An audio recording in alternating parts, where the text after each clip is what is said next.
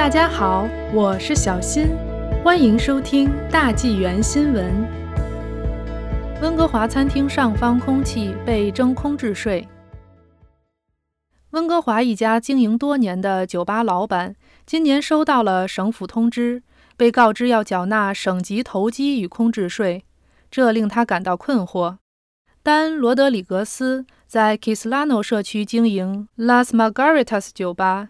他说，受到卑诗省投机与空置税的影响，今年他需要缴纳的税款上涨了六千元。省政府认为他在西四大道的餐厅上方的空间是闲置的，可以用来建造公寓。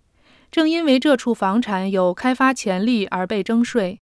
房屋投机与空置税的征收范围为房产评估价值的百分之零点五至百分之二，由卑诗省新民主党于二零一八年开始实施。该税种旨在打击卑诗省主要城镇中心的房屋投机与空置行为。罗德里格斯并不拥有这块土地，但作为与房东签订的租赁协议的一部分，他要支付税款和维护费。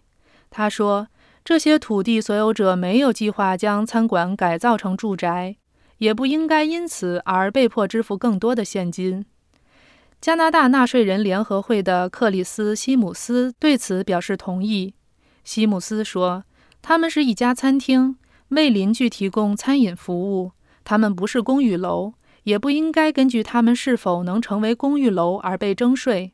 投机空置税早在几年前就开始征收了，但该省现在才开始对其认为空置的住宅土地征收。”在疫情肆虐期间，增加这些费用会使许多小型企业几乎无法生存。加拿大独立企业联合卑诗省事务主任安妮多姆斯表示，在省内只有百分之三十五的小企业在每年这个时候的营业额正常。在小企业必须支付的不断增加的财产税之外，再加一项附加税，这绝对令人担忧。在卑诗省。为土地的潜在价值交税并不是什么新鲜事。物业税是根据对物业的最高和最佳利用来计算的。例如，一处可以改造成四层多功能建筑的地块上的单层咖啡店，最终将根据这种潜力缴纳税率。罗德里格斯已经看到附近的商店在疫情期间被迫关门，他担心额外的空置税征收，再加上不断上涨的物业税。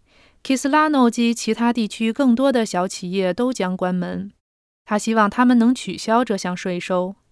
近日，在给 CTV 新闻的一份声明中，财政厅证实正在调查 Las Margaritas 酒吧周围的具体情况，以确保空置税的正常运作。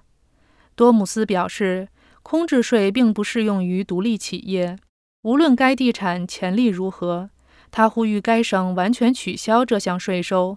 或者至少提供额外一年的空置税豁免，直到企业在疫情期间能够重新开始运作。